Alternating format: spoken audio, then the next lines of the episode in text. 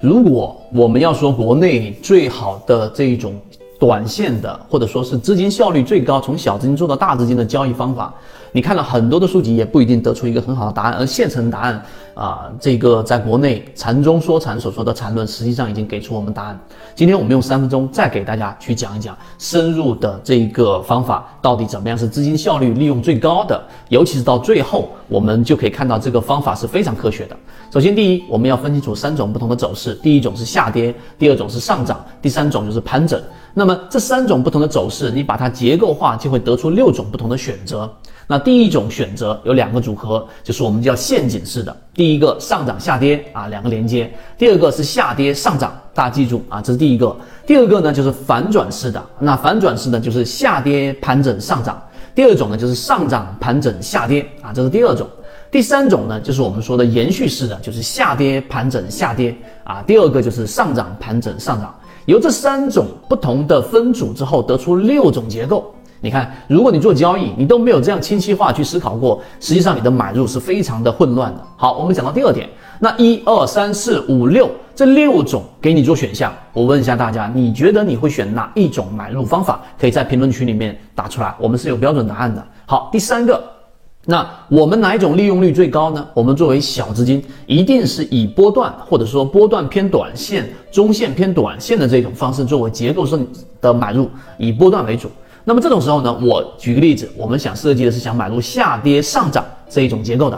好，我们就沿着下跌上涨这种结构，我们进入到第三点。那么这个时候下跌上涨，请请注意这个下跌前面的连接有几种可能。那第一种可能就是我们说的盘整下跌。对吧？第二种就是上涨下跌。我问大家，选第一种还是选第二种？第三点，答案一定是选择盘整下跌。为什么呢？为什么我不选择这一个上涨下跌上涨呢？因为这是另外一种我们说的盘整。你看，这就很好，明白了。因为当你进入到一个盘整，它会有非常长的时间周期，你的资金利用率就一定是低的。所以这个第三点，你要去做想做下跌上涨的时候，一定是前面找一个我们常说的中枢。这个中枢呢，它一旦出现快速的调整，出现缠论的第一类型买点，这个时候就可以去做一个介入了。这是第三个知识点。第四个，就当这个下跌发生的时候，我们可以通过次级别的背驰来寻找到买点。那这个时候啊，你想要让资金的利用率最高，这个时候一定要做的就是减法跟舍弃。什么舍弃？这一波上涨之后，你看盘整下跌上涨之后，这一种。利用率最高的时候呢，就是它出现我们说的 V 型反转。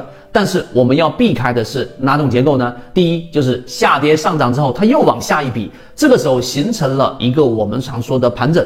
那这个盘整呢，有可能继续向上，对吧？就变成了我们说的盘整下跌，盘整向上这一种反转式的，但它利用率不高。第二种最大的可能性呢，就是它下跌上涨下跌，形成一个盘整之后延续原来的下跌。所以第四点敲黑板告诉给大家，其实你想做 V 型反转，你想买下跌盘整的时候，你要避免的情况就是出现盘整，因为这种时候呢，如果它并没有出现我们说的反转，而是进入到一种盘整结构的时候，它就有可能是我们常说的一种风险，就是下跌的延续。那么这种时候就会导致非常深入的被套了。我们做一个简单的总结，今天三分钟，所以。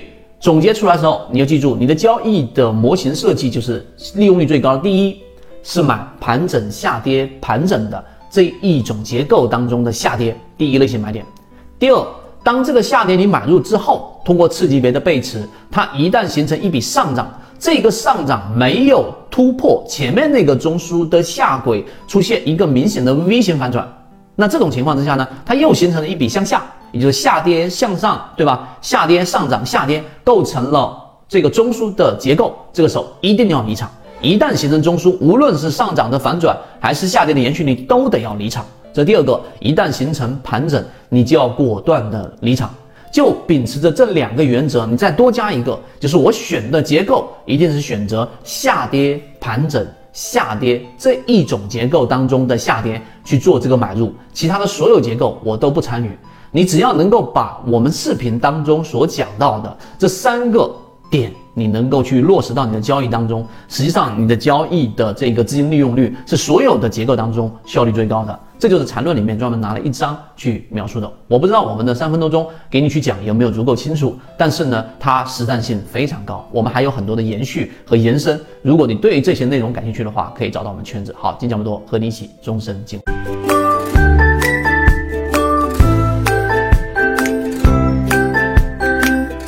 我们圈子现在正在讲的实战系统专栏完整版有非常详细的视频和图文讲解，帮大家建立一个完整的交易系统。所以，如果你想进一步的完善自己的交易框架和模型的话，可以拿出手机，一步关注股掌资上公众平台，加入实战圈子，系统进化。我们下期见。